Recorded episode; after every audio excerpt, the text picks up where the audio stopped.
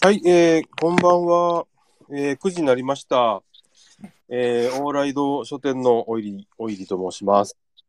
えー今日はですね、えー、公開書店営業の、えー第13回目になります。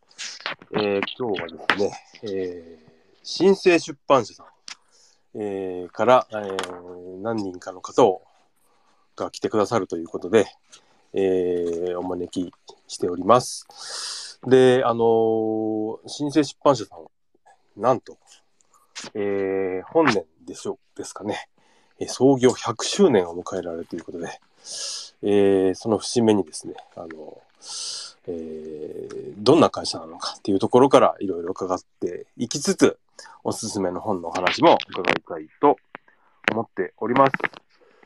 えーこんばんは。えー、三好さんこんばんは。あ、こんばんは。はい。えー、それから、えー、富永さんもいらしてますか？はい、こんばんこんばは。んは。えっあと、はいそれから、えーっと、あと、新生出版社さんがお二人いらしてますね。赤い星のマークの方と、緑のオクラの断面みたいなのが書いてらっしゃる方、えー、お二人はい来てくださってるんですかね？はい、あ、えー、こんばんは。その声は？こんばんは。営業の荒川です。あ、荒川さん、こんばんは。オクラの方です。あ、オク、あ、オクラの、オクラの。オクラの荒川さんですはね。い。はい。あ、オクラって間違いないんですね。たします。はい。ああ、かわいいですね。今日はよろしくお願いします。よろしくお願いいたします。はい。それから赤い星の、あの、新生出版社さんのマークでしょうかね。えー、の方もいらしてるんですね。はい、編集部の神崎と申します。はじめまして、こんばんは。こんばんは。今日はよろしくお願いしよろしくお願いいたしま。ますす。遅い時間にありがとうございます。はいありがとうございます。えーっと、今日はどうしましょうか？過去最大の参加人。はい。はいもう、100人力でございます。はい。はい。富永社長自らが、あの、はい、えっ、と、ね、私はもう冒頭にお話をして、あとはもう若いのに任せます。あの、富永社長はですね、あの、往来堂書店の方に、えっと、週末によくいらして、まあ、いろんな本を、えーお買い上げいただいている、あの、お得意様でもあるんですけど、あの、今日、今日は、はいあれですか、えっ、と、めでたく100周年を、あの、新生出版社さんが迎えられたということで、えーちょっとその歩みといいますか、えーえーこんな歴史だったんだよっていうようなお話もちょっといただけるんですかね。そうですね。はい、あの、まあ、今お話にありましたように、私はあの千駄木に住んでおりますので、えーえーまあ、大体月1、2回週末に往来堂さんに顔出しは、まあ、本当に町の本屋さんとして、おあのですね、えー訪ねさせてもらって、営業は、あーまた別のものがやっているという、まあ、そういうような感じでございます。いつもありがとうございます。はい、こちらこそ。はい。あのーまあ、うち、まあ、私はもう、えっとね、ちょちょうど往来堂さんができたと同じぐらいに千駄木に引っ越してきてそうなんですよ。あの、本の学校で、前のあの、安藤さんと一緒で、安藤さんが大塚からこちらのお店を出す時ぐらいにちょうど引っ越してきたということに気がついて、えーそちらにお邪魔し始めたみたいな感じでした。じゃあもはいうずっと、あの、はいご利あの利用していただいてるんですね。ありがとうございます。えーはい。という、えーということで、まあ、あのまあ、うちが、まあ、この間、あの新生出版社の歩みという小冊子をお渡しして、えーね、おじさんにお渡ししてあるんですけども、まあ、当社はあの1923年大正12年関東大震災直後に、まあ、創業しているとうんいうことです。そうだ。あの、聞いてらっしゃる方は手元にその紙がないと思うんですない、ない、ないですサイね。トが、あの、ありますね。あの、特設サイトをこれからツイッターに返信欄に投稿いたしました。ありがとうございます。じゃあ、そちら。てる方は、えっと、右下の吹き出し欄に今、えっと、1って表示されてると思うんですけど、そちら見てください。あと、ポッドキャストにいらっしゃる方にも、えっと、リンクを貼っておきますので、はい、そちらからご覧いただけます。はい。ありがとうございます。あの、まあ、当社ホームページに特設サイトを作ってですね、あの、まあ、小冊子とともにサイトがあって、まあ、小冊子は、あの、ちょっとこれからお話しする概要だけ書いてあって、サイトの中には、まあ、その中で、あの書店さんやら、著者さんからいろいろ言葉をもらったものを載せてあったりとかいうふうにしているので、まあ、ぜひ、えーこれが終わった後に、えー見ていただければというふうに思います。はい。で、まあ、そういう形で、えーっとですね、まあ、和歌山から創業者が上京してきて、えー関東大震災直後に、まあ、関東大震災大見立て一覧表という、まあ、震災でどこがどういう被害に遭ったというような、まあ、小冊子を発行し、それで、えー出版業にえー入ったということで、えーそこがまあ創業の年ということで、で日付ははっきりわからないんですけども、震災の後ということで、10月1日が創業のお時というふうにしております。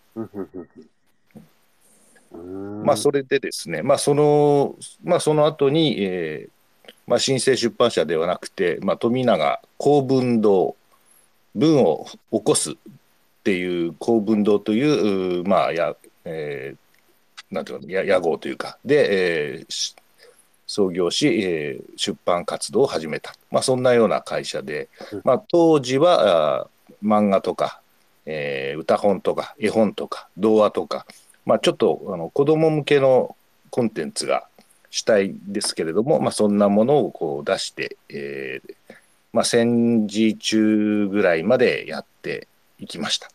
うんはい、なるほど。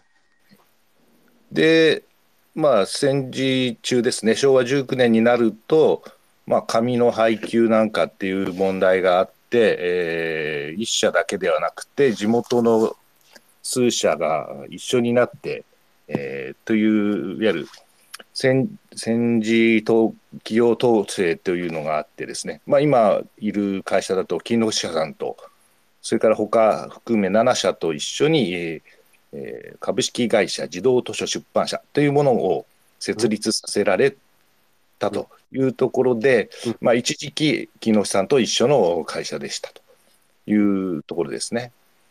うーん。はい、なので、えー、と木下さんは多分、えー、と4年、5年前かかなんかに100年、100周年をお迎えて、まあ、上野の森美術館で展示会なんかやってましたけれども、で、えーまあ、我々はあちょっと遅れてこういうふうになったというような形で、ではい。その後、またあの、えー戦時戦争が終わって、えー元に戻って、えー当社は、まあ、そのものをお一応児童図書出版社という屋号は引き継ぎつつ大体、えーえーいろんなものを出し始めてで、まあ、何年だっけな。昭和30年くらいからあ実用書とか資格試験を出し始め、えー社名も新生出版社というふうに変えてで、まあ、それからはまあ実用書資格試験それからまあ自動あの自動実用も含めてたものをいろんなものを出し今に至るというのがあまあうちの、まあ、この100年の大きな歩みで、まあ、そこからはですね大体昭和40年ぐらいになると、まあ、いろいろ時代は変わるんですけども出しているもののテーマは変わりつつも広い意味の実用書を出しているということではあまり変わらない形でやっております。まあ、そんなところがざっくりとしたあうちの歴史です。はい。はい。ありがとうございます。これ、あれですね。みんなの難しいを簡単にっていう、そういうキャッチトップページに。はい。はい。まあ、じそうですね。実用書がすごく、あのーいろんな、まあ、料理とか、あはい編集時とか、えー就職資格試験とか、あと株の本とか、結構、まあ、あとビジネスの入門書みたいな、はい。はい。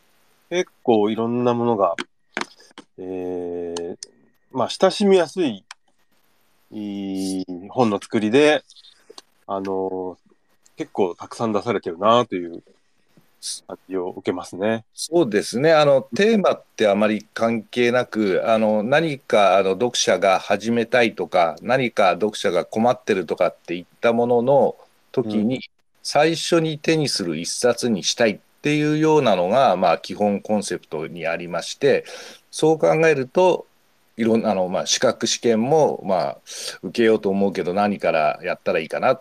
じゃあ、うちの本からとか、初めての料料理するのも何からしたらいいかな。じゃあ、っていうような風に考えていくと、ジャンルが広広がると。まあ、そんなような感じです。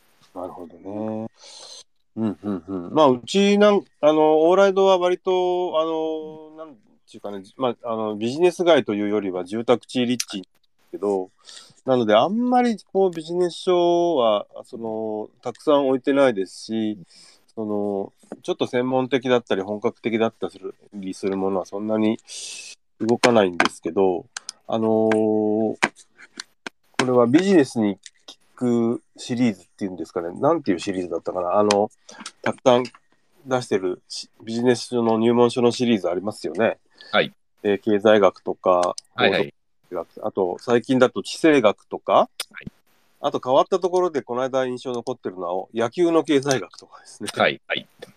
ああいうのは割と、まあビジネス書と思ってお客さんが買ってらっしゃるのかちょっとわからないですけど、非常になんかこう、え手に取りやすい感じで、あのー手軽に、まず、とりあえず最初の、興味持ったら最初の一冊って感じで、えー買っていっていただけてるなというふうには思っております。はい。ありがとうございます。その辺に関しては、あの、後で荒川とか神崎がいろいろ話を、まあ、実際に、えー編集したり、えー販売しているので、えーいくと思います。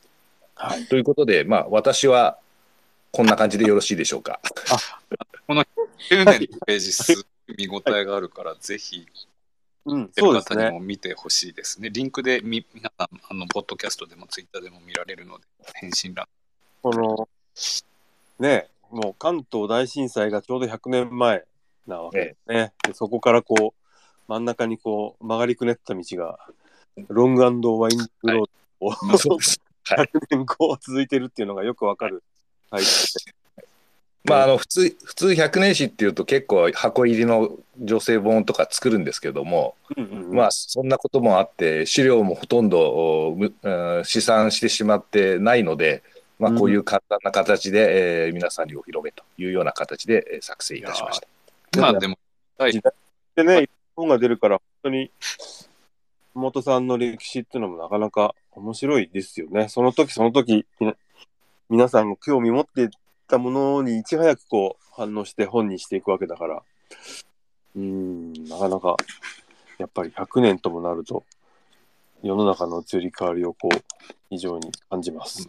個人的に初歩のマイコン入門とか、あ、マイコン、マイコンにもね、マイコです。ブレイクダンシングとかなんかすごい読んでみたいな。1984年ですね。そうです。84年ブレイクダンスは、あの、そうなんだ。ありましたね。これ。すごいなぁ。本当だ。図風解。風見し風見慎吾君でヒットしたって感じですね、ブレイクあダン、ス。そうなんだちょっと。いいんですけど。はい。面白いなぁ白いです。レッツスピン書いてありますよ。すちょっとぜひ、本当面白いからぜひ見てください。うーん。はい。はい。どうもありがとうございます。ははい。じゃあ、あとはよろしくお願いします。い。あの、はい若い、あの、あ社員の方にそうです。あと、聞いてくださってる方、あのもしご質問とかごご感想あれば、あのこの返信欄に投稿してくだされば拾いますので、よろしくお願いいたします。はい。よろしくお願いします。どうも、あの、富永社長、ありがとうございはい。あります。がとうございました。ありがとうございます。またお店にお伺いします。お待ちしております。はい。おります。はい。はい。というわけで、えーっと、そうしましたら、えーっと、バトンタッチということで、えーっと、まず、えーっと、どちらの、えーお方にお話伺いましょうか。では営業本部の荒川から。お話しさせていただければと思いますが、はい、よろしくお願いいたします。よろしくお願いします。先日は、あの、ご来店いただき、おありがとう伺いさせていただきました。ありがとうございました。えーと、今日の一発目は、はい、あの先ほど話があったように100周年を記念して出版する一冊になります。はい、蓬莱堂書店様の方にはもう見本が一冊多分届いていた。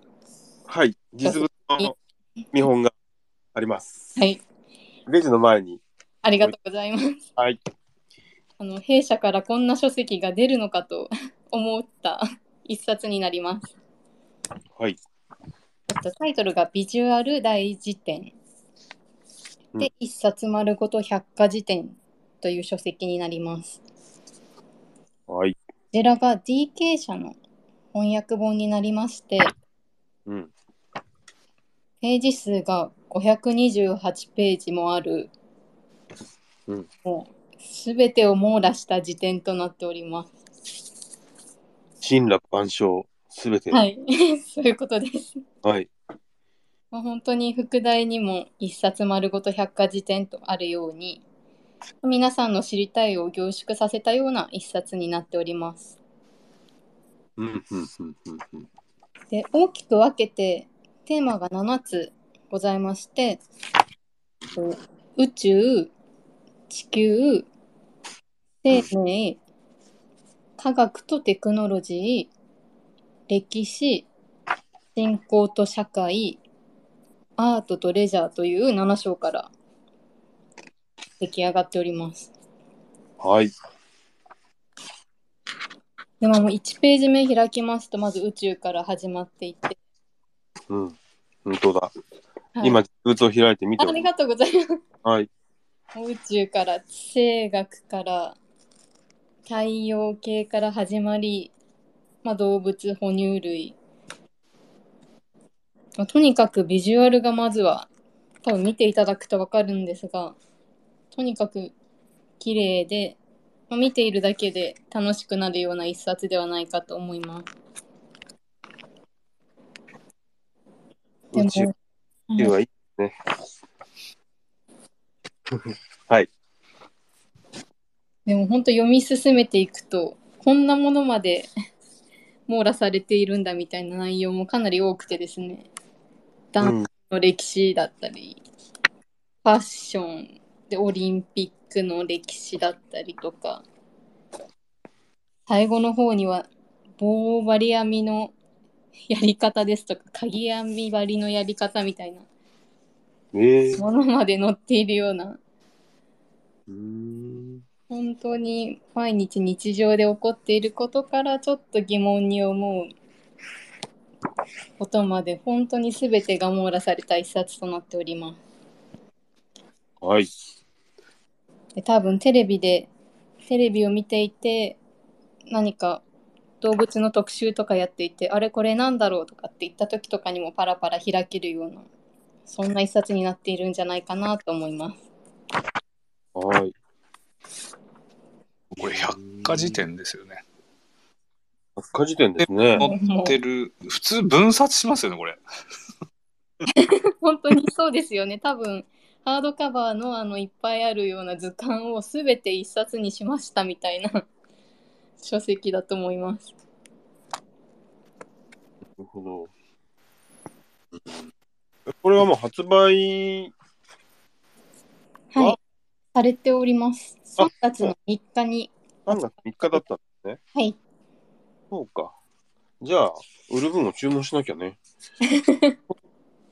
うん。これ、あの、だから、あれってどうだっけって、こう、調べるっていう使い方もあると思うんですけど、最初宇宙、ほん本当太陽の中に130万個地球が収まるぐらい大きいとか、こう書いてあるんですけど、そうなん最後の方にはなんかこうエレキギターとか塗ってはいあのなんかこうアイディアソースになりそうですねこうパラパラ見ててそうですよね。なんかちょっとした一ネタとかも結構書かれているので、うん。そうね、これ。こう、ざーっとこう、ざーっとじゃないな。なんか気の向いたところを、そうですよね。パッと開いて読で、む。そこを、そこを読み、なんだろう、そこに引っかかってこうずっと読んでしまうみたいなね。はい、そうですね。で、そこからページつながってるので、どんどんどんどん、うん。そうなんだ、そうなんだ、うん。読めるような一冊かなと。ね、これはもう全然子供向きではないですよね。はい、一応高校生から大人ぐらいをターゲットにはしていますね。ですよね。はい、漢字も、あの、すごくまあ、あの、一般の大人向けの漢字が普通に使われてて、えー要するに子供が読めるようになってるわけではないっていう。そうですね。ルビーは振ってありません。そうですよねうん。だから、結構大人がちゃんと、えーこう、ある程度のことは知ら知ることができるように、はい、細かくいろんな説明が書かれているとはい、いう感じでしょうかね。そうですね。堀さん、この DK 社っていう、うんそのイギリスの出版社かな、だと思うんですけど、イギリスイギリスですね。はい。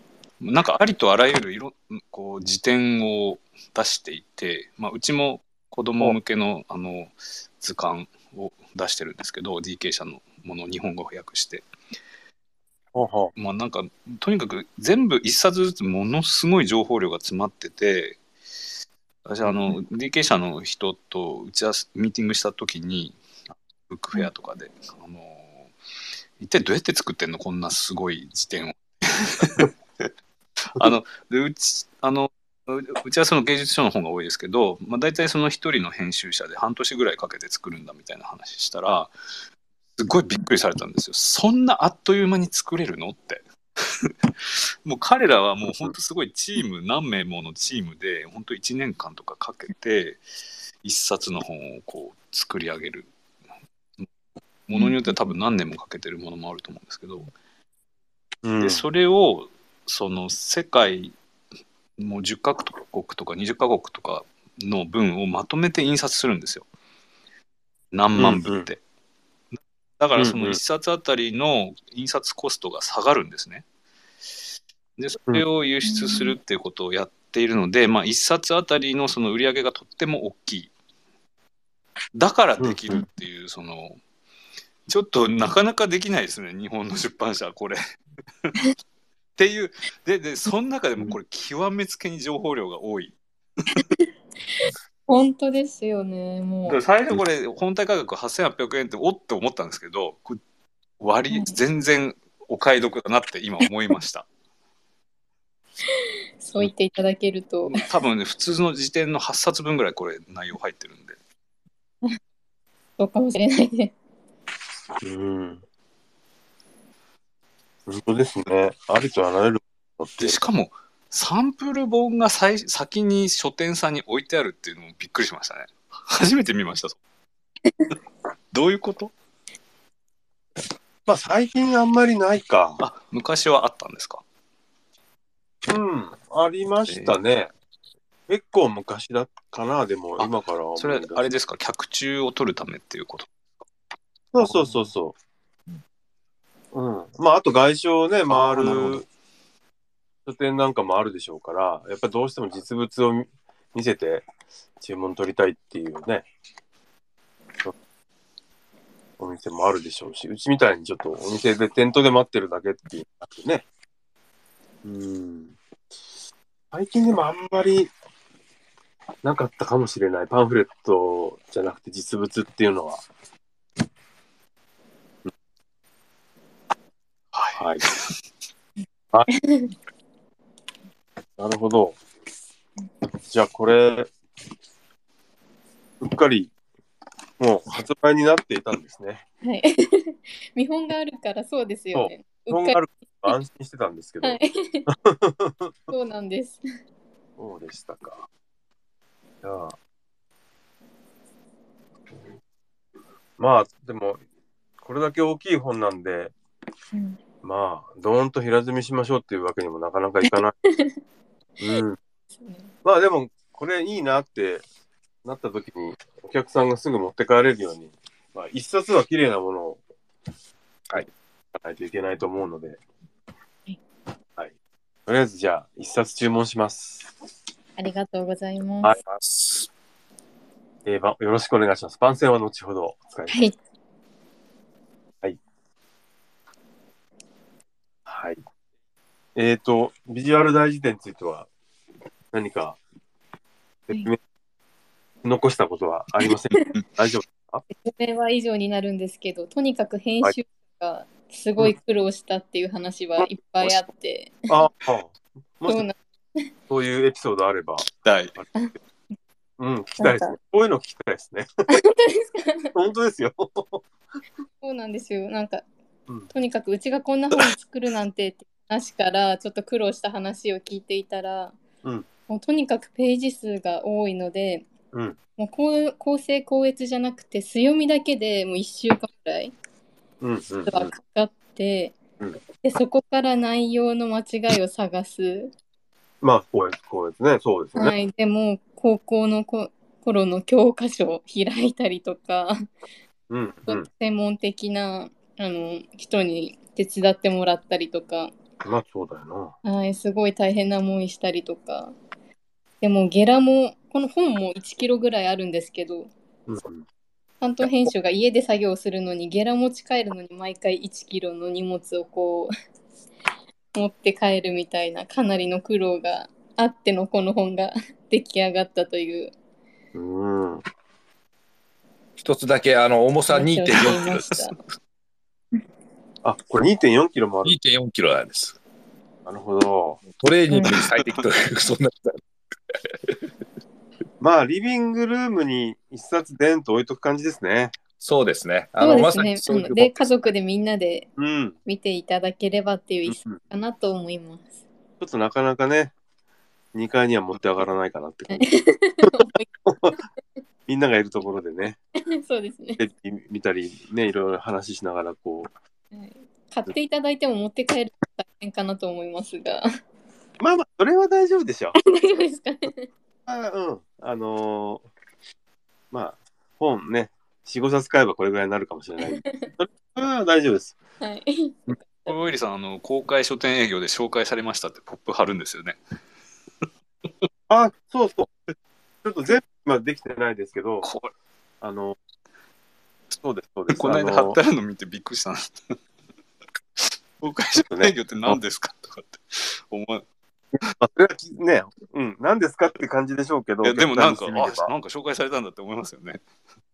うんまあ、QR コードを読み込んで、スマホで聞けばわかるっていう感じでしょうかね。いや、聞いてほしい、お客さんに。そう。いや、これ聞いてて僕もすごい欲しくなってきました。当に いや、ありがとうございます。注文2にしといた方がいいかな。ぜひ、往来堂書店様でお買い求めいただいて。で三好さん前いやいや、そう、そのね、やっぱああと、あと一歩後押ししてくれるのがあのポップだなと思ったんですよ、本当に。これ結構高額だから、やっぱり。うんうんうんうん。そうですね。まあだからそういうね、えーそうそう、せっかくお話伺ってるんで、後からでもね、聞けるわけですから、あの一人でも多くの方にね、あの、本の良さとか、作った苦労話とか聞いていただいて、そこまでして作った本なら、じゃあ一応買ってみるかとね、まてくださるといいなと思います。はい。ありがとうございます。ありがとうございます。はい。じゃあ、えっと、そうですね、30分ぐらい経ったから、じゃあ、えっと、次の方に行っても大丈夫ですか？お願いいたします。はい、お願いします。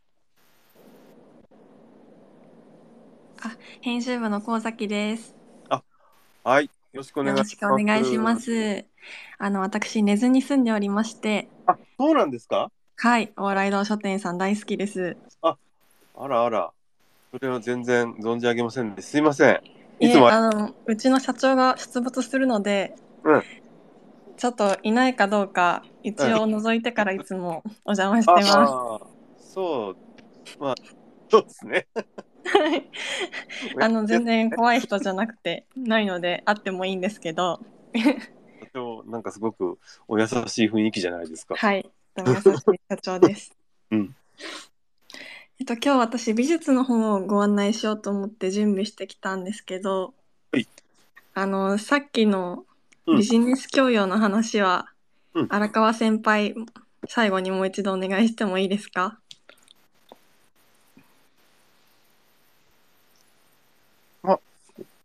先輩だから大丈夫じゃないですか？先輩、先輩今トイレ行って先輩どうですかすいません、今、接続が悪くて何も聞こえてませんでした。またバトンが来るということです。後ほど。はいはい。あここの後また荒川先輩にバトンタッチします。お話。い。はい。はい、3冊目。はいはい。はい。と私がご紹介したいおすすめの美術の本はと昨年12月に発売しております超絶技巧の西洋美術史と言いますはい。あリンクのご紹介はいありがとうございます。とこのこの本は、まあ、いつもうちの会社12月には割とまとまった数の新刊が出るんですけどその中でもトップクラスの売れ行きです。うーん。そうなんだ。なかなか美術の本がそんなう上の方に来ることってあのないのですごく今力を入れて売ってる本です。はい実はシリーズ4作目なんですけれどもうん。なんかホームページうちのホームページのちょっとスマホではどういう出方になるかわからないんですが関連書籍というところにシリーズの最初の3冊が出てきます。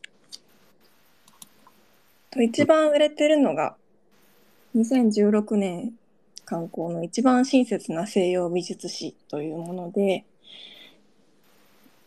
まあ、初心者向けに全体を網羅した感じの便利さが好評なあの非常に新生出版社らしい本だなという思っております。うん。とサイズがですね英語変形ちょっと大きめで図版が、まあ、図版というか絵画がたくさん載っています。うんとシリーズの最初の方よりもこの最最新に出た超絶技巧の方がどんどん絵が大きくなっていてはいはい。最初はなんかここがポイントとかちょっとその実用っぽいデザインのあしらいがあったのがすごくシンプルになったっていうのが編集的には売りポイント進化してるなって思います。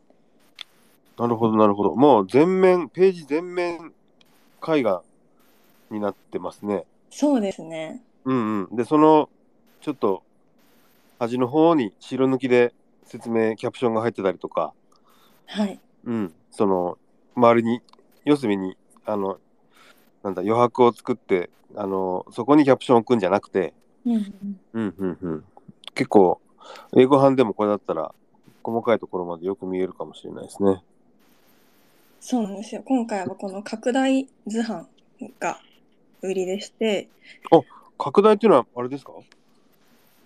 実物よりも拡大してあるってこと？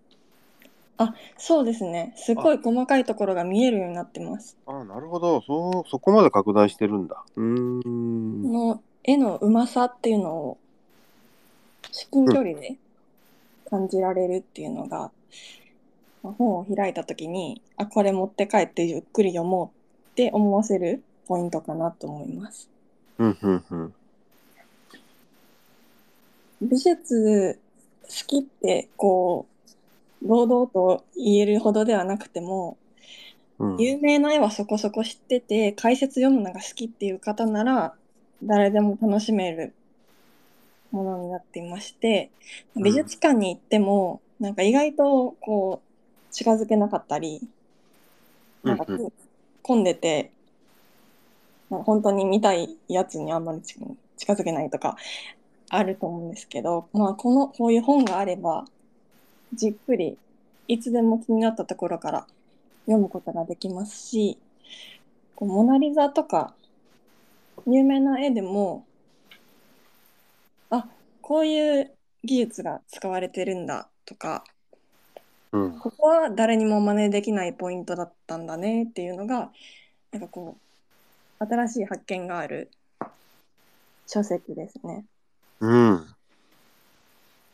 なるほど。はい。4段目は、その、すごく超絶技巧のところにスポット当てて一冊作られたっていうことなんですね、第4弾は。はい。うーん、でも結構、そのシリーズをこう重ねていくにつれて、売れ行きも結構いいわけですか？超絶技巧が欲しいっておっしゃいましたっけ、今最初に。超絶技巧、はい、初速がいいです。うまあ。一番部数、まあ、重版重ねているのは西洋美術史。おお、第2弾、2弾かな、はい。うん、一番親切な西洋美術史。うーん。なるほど、なるほど。うーん。まあ、そっかそっか。これいつ出た本なんですか？えっ、と、昨年12月、年末ですね。昨年末ですね。はい。あ、そうなんだ。じゃあ、まだ出たばっかりなんですね。そうですね。今、絶賛押し出し中です。なるほど。まあ、あれですけどね、あの、だけのオーライドのお客さんも、結構美術の本は、うーん、普通に売れますね。あの年の初めかな、あの、雑誌がね、あの、あはい。今年1年注目の美術展はこれだよみたいなのを、まあ2社3社ぐらいがあの出しますよね。雑誌の形でね。ムックだったり。あれ面白いですよね。結構あれ売れ、まやっぱり楽しみにしてる人多いんだなーって。思いますね。うーん。今年はなんか僕あんまりあれまだ見てなかったけどすごい話題になるのがやっぱあるのかな。あるんでしょうね。なん有名な人気ある作品と知らなかった作品のバランスがすごいちょうどいいなって、ああいう雑誌を見てて思います。ああ、なるほどね。うん、うん、うん、うん、うん。今はあれかな？今、少し売れてるのは、あれですかね？エゴン・シーレかな？エゴン・シーレ今やってるのかな？本がなんかいくつか出てて雑誌の特集もあったから多分やってるんだろうな。うん、売れてますね。うん、NHK 上野上野でやってますね。はい。でやってる？東京掴んで、はい。エコンシーで。なるほど、なるほど。そうか、そうか。まあ、そういう意味では、うちのお客さんにもきっと合うと思いますよ、この本は。うん。合うと思います。はい。はい。そしたら、えっと、そうですね、西洋美術史、あの、超絶技巧のやつを新刊なんで、これを3冊いただきます。ありがとうございます。す。はい。で、期間は各1冊で棚に入れましょあありがとうございます。です、ありがとうございまう。す。はい。お願いします。うん。いや、楽しみですね、これも。楽しみです。い今、じっと見てました。ページ。では次の本のご案内をしてもよろしいですか、どうぞどうぞ。荒川さん、12歳名作にしますか？ビジネス教養のお話にしますか？接続が悪いのかな？あれ、リスナーになっちゃってるね。あ、本当ですか？スピーカーになって。ちょっと待ってくださいね。あれ？えー、っと。これかな。えー、っと。あ、はい。はい。大丈夫かな？あはい。じゃあミュート外して。はい、すみません。あ すいません。一度何も聞こえなくなったので、一度はい入り直しました。それで、えーっと、はい。えーっと。今、最後聞こえてました。あ、小崎さんとどうしましょうか？欲張って4つ紹介しますか？うんそれでもいいですよ。そうしましょうどう。しましょう。じゃあ3つ目は、あの、はい。1話5分の12歳までに読みたい名作100、自動車の紹介をさせてください。はーい。とこの書籍は子どもたちに読者の楽しさを伝えるような入門書になります。うん。で、各作品が見開き2ページなので、まあタイトルにある通り、まさに1話5分で読み切れるような書籍です。うーん。うん。で、中が低学年向け、中学年向け、高学年向けと分かれているので、まあ、自分に合ったページから読めるようになってるんですけど、はい低学年向けの作品も、あえてひらがなばかりではなくて、漢字にルビを振って、で、作品の個性とか、文章のリズムは壊さないような書籍作りになっています。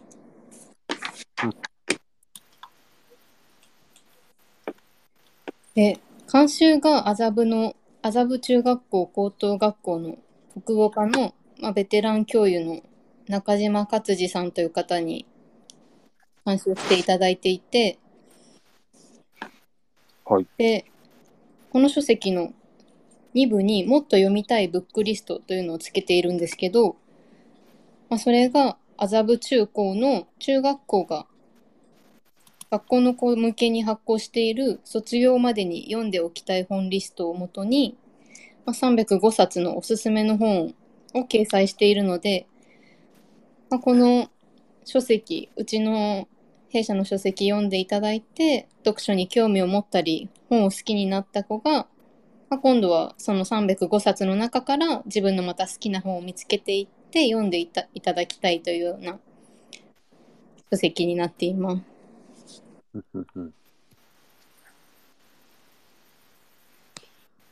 なるほど。今ね、ちょうどあの、あれなんですよ。あの、小学生、中学生ぐらいを念頭に、あの、そういう人たちにが読んだらいいんじゃないかっていう本で、入り口の部屋代を今使って、いろいろやってるんですはい。うんうんうんうんうん。あの、まあ、なんていうんですか。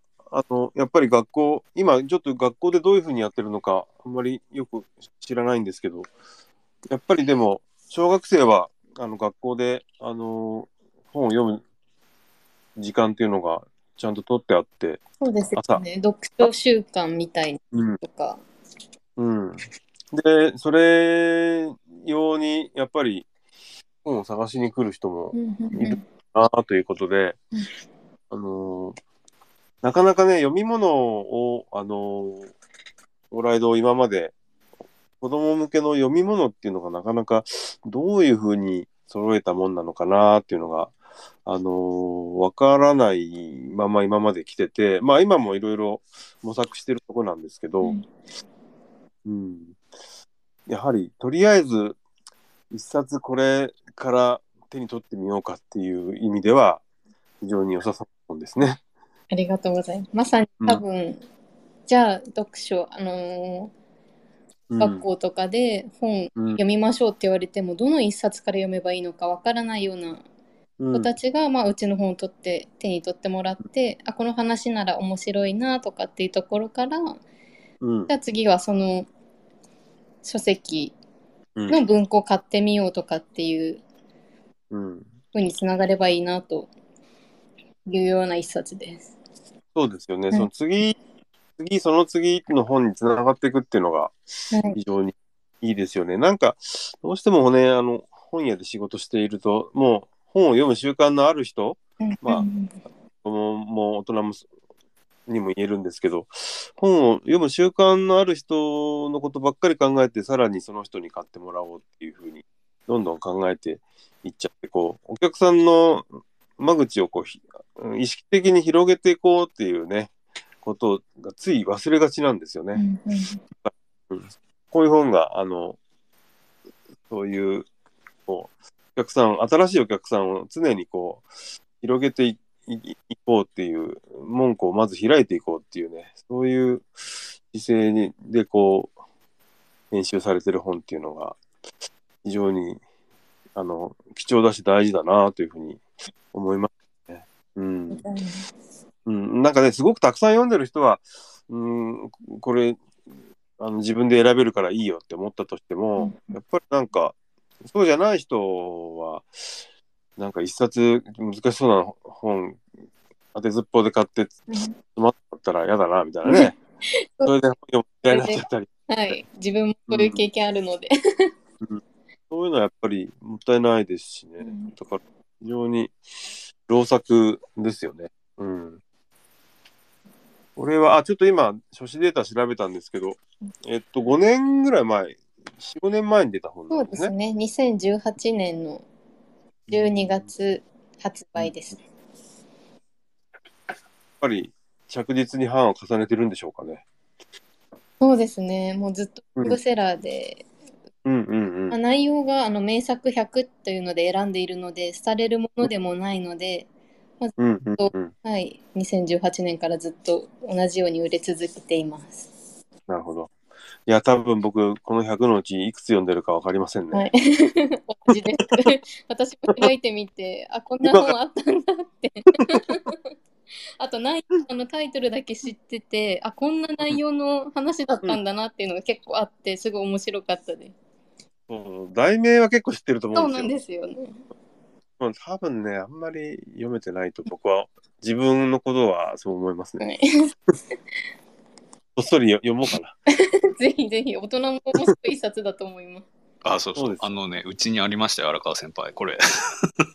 本当ですか？ありがとなんかね、うございうます。ちの奥さんが買って、な上野の森親子フェスタの時に買っあたのかなはいはいはい。なんか、うんうんあのはいやっぱりなんかその聞いたことあるんだけど内容全然知らないみたいなものを、これうんうんうんこれ完全にそのエピソードを最後まであらすじ書いてあるじゃないですかもはい、そうなんです、ネタバレもう5分ネタバレまで。ういやだから今の時代にすごい合ってるなっていうかそのタイムパフォーマンスをこう外し外したくないっていうかあとなんかすごい怖いの嫌だとかなんかその避けたいみたいな自分に合った物語なのかどうなのかみたいなのをこれあらすじです事前に確認できるっていうそういうニーズをすごい掴んだんだろうなと思いました。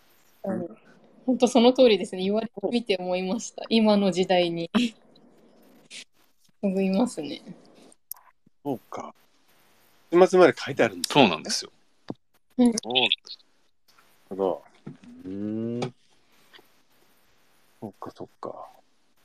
はいはい。まあ、それだとやっぱりあれですね。その、その次の読書、次の本、次の本っていうふうにね、つながっていってくれると非常にいいかもしれないですね。うん、うーん。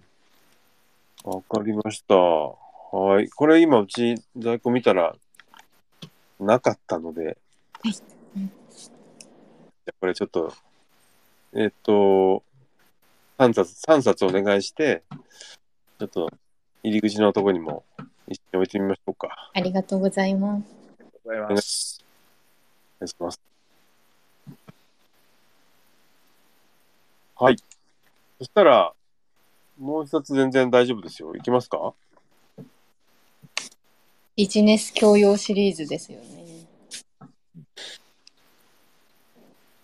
ビジネス教育シリーズは今何点ぐらい出てるんですか？結構出てますよね。ちょっと10点超えたところはまでは覚えてるんですけど、すごいな、野球の経済学って。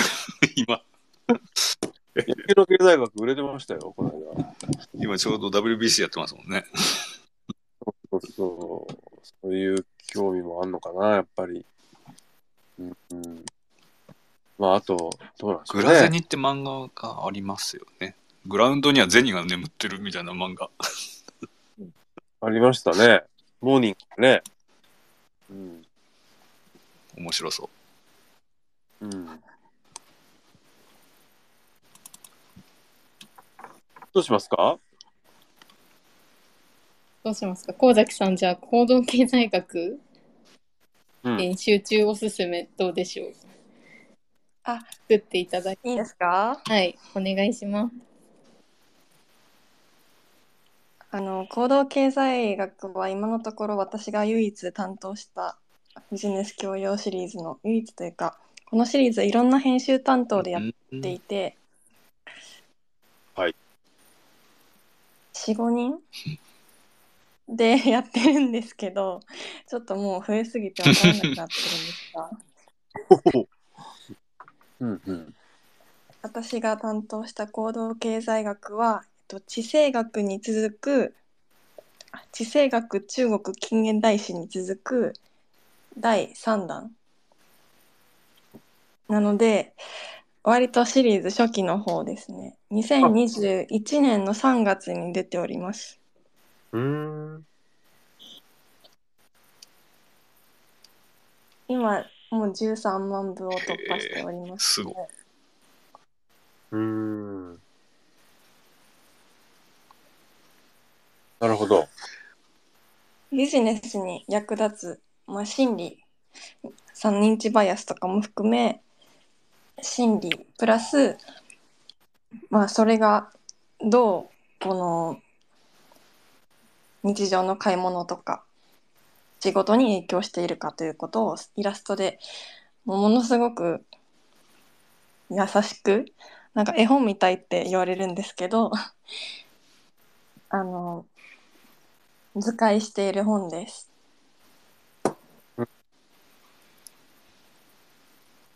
なるほど。今のところやっぱり地政学が一番売れてるんですけど、2番目が行動経済学うん。でやっぱ CM でこの行動経済学っていうワードが出たりしてうーん。あの自由に乗ったなというテーマです。行動経済学ってなんだろうーん。なんだろうって言われると、なん、なんて答えればいいんだろう。ん、そうですね。伝統的な経済学が、まあ、人間をこの合理的な決定をすうんうん。るものだと捉えているのに対して、はい。行動経済学は、まあ、人間の偏りとか、うん、そのう合理的じゃないってことなんですね。そうですね。合理的に考えると例えば全員に一律5万円のボーナスを出しますって言われたら全員がう喜ぶっていう考え方なんですけど、行動経済学の考えを取り入れると、まあ、そこに10万円ぐらいもらえるだろうと思ってた人は5万円って聞いてがっかりするわけわけなのでなんかそういう人による凸凹をやっぱり考慮していかなきゃいけないということでう。うん。伝統的な経済学に対して、まあ、個別の現象に注目しているのが行動経済学です。うーん。うんうんうん面白そう。まあね。まあ結構、行動経済学は、非常に関心高いですよね。うん。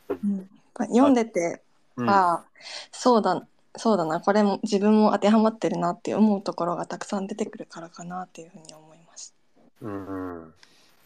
まあ、あと、結局、いろんな場面でもうかなり、あのーえ使われてるっていうことですよね。あのーカーネマンのファストフローって早川文庫がありますけど、はい、あれの帯いつか、いつだったか、あのー見たら、えー何年か前でしたけど、あの、東大で一番、と東大生協のことでしょうけど、東大で一番売れた本とかっていう、あ帯がついてる文庫の時がありましたけど、まあ結局いろんな、例えば、あのーあれですよね。あのー非常にいろ、よく、まあ推測なんですけど、その、例えば、マイナンバーカードを国民に普及させようと思ったら、どういうふうにすればみんな申し込んでくるうんとか、うん。ふるさと納税を盛り上げるにはどうしたらいいんだろうかとか、あのー多分至るところで、あのそういうことを合談してる人が多分いるんじゃないかなっていう気がしていて、まあそういうことがだんだんこう、そういうか、そういう時にこういろいろ考えられてることが、まあ、僕なんかみたいなそのね、本屋の、あの、親父のレベルまで多分、降りてきたんだろうなって感じがしますね。うん。まあ、本屋の親父が考えることとしたら、やっぱり、あどうやったら、うん、えー雑誌を定期購読してくれるのかなとか、知りたい。うんどうしたら、あの、どこ、どういうふうに置いたら、売り上げが余計売れるのかなとか、まあなんか、あの、経験値でやってるんだけど、まあ、経験値からそれをなんかこう理論化でみたいな、まあすごくこれ、卑近な例ですけど、うん。まあそういうものの壮大な体系みたいなものがきっと多分あるんじゃないのかなと。知らない、知らないながら喋ってますけど、私、そんなね関心を持っています、私は。何か仕掛けを作ってそれで人の行動を促すっていうのが、うん、ナッジとかいう言葉があるんですけど。うんうんうん。それはまさに行動経済学ですね。うん。で、ここ、神崎さんはこのシリーズで、神崎、はい、あの、行動経済学をやろうって決めたのは神崎さんなんですか？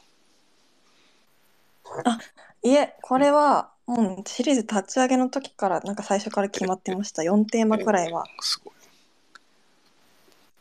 うん。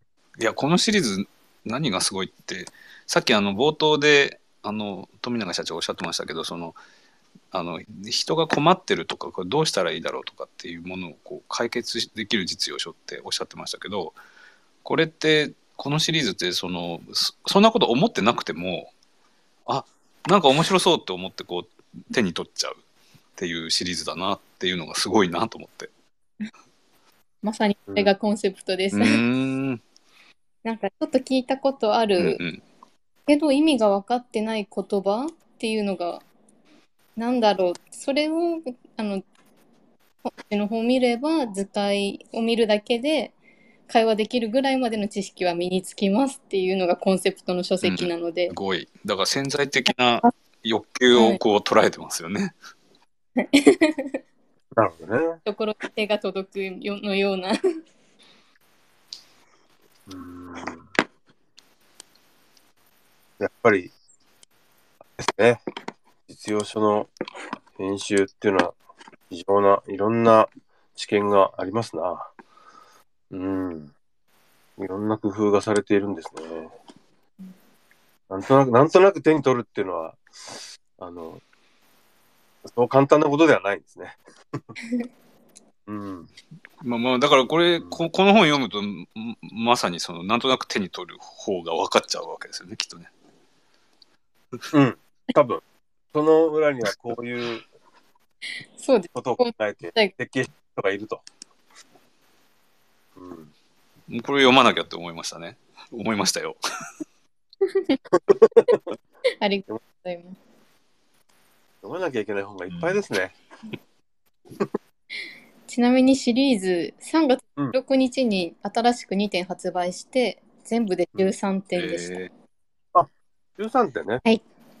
うんうんうん。そうか。まだそんなに多くはないんだ。そうですね。この2、3年で着実に出していってるので、ただまだこれから先、うん出す予定はございます。まあそうでしょうね。見守っていただければと。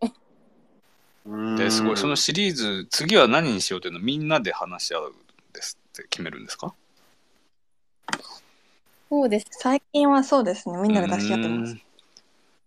面白そうな企画会議ですね。ぜひアイディアあればお願いしまわかりました 富永社長に提案します。お待ちしております。なるほど。これはね、結構、この間、えーっと、年始に置いてて、結構売ったんだよな。す。ありがとうございます。うん。してきました。あはい。結構いい感じで売れましたよ。りがとうございます。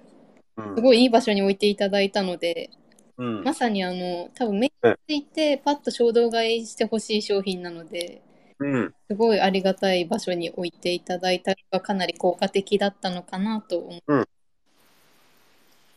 いえいえいえ。ありがとうございます。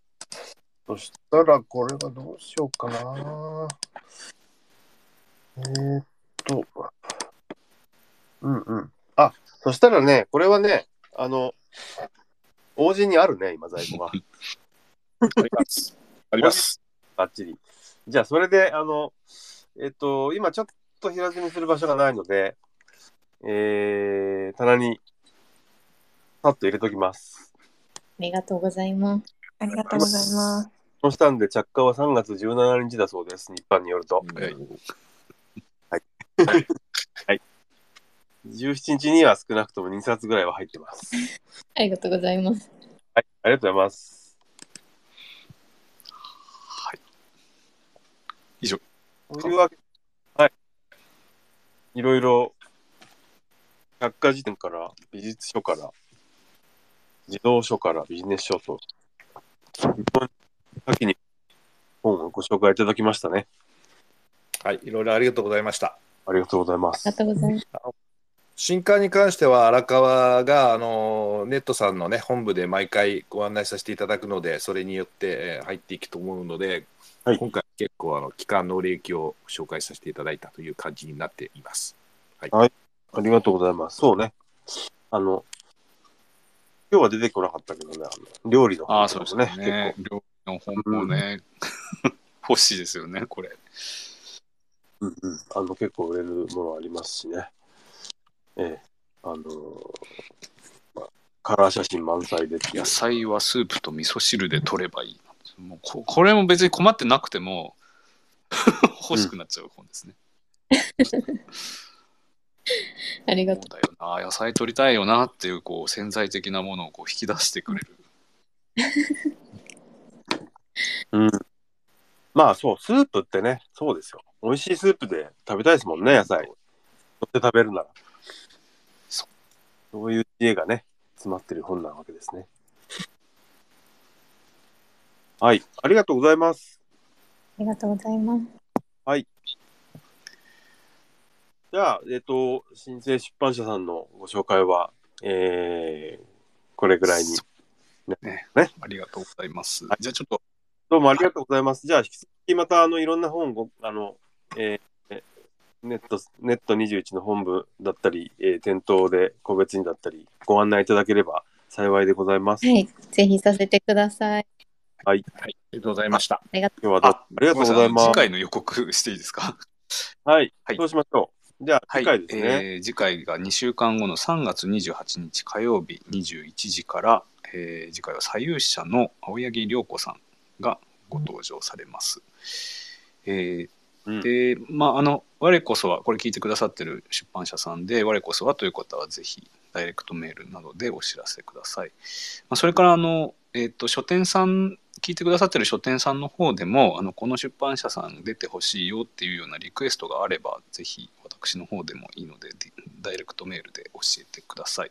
左右者さんも、あの、そういうリクエストがあった出版社さんですね。で、はい、うんうんでこの番組の過去の回は、えー、Spotify だとか Apple Podcast でもお聞きになれます。えー、オーライドと入れて検索してみてください。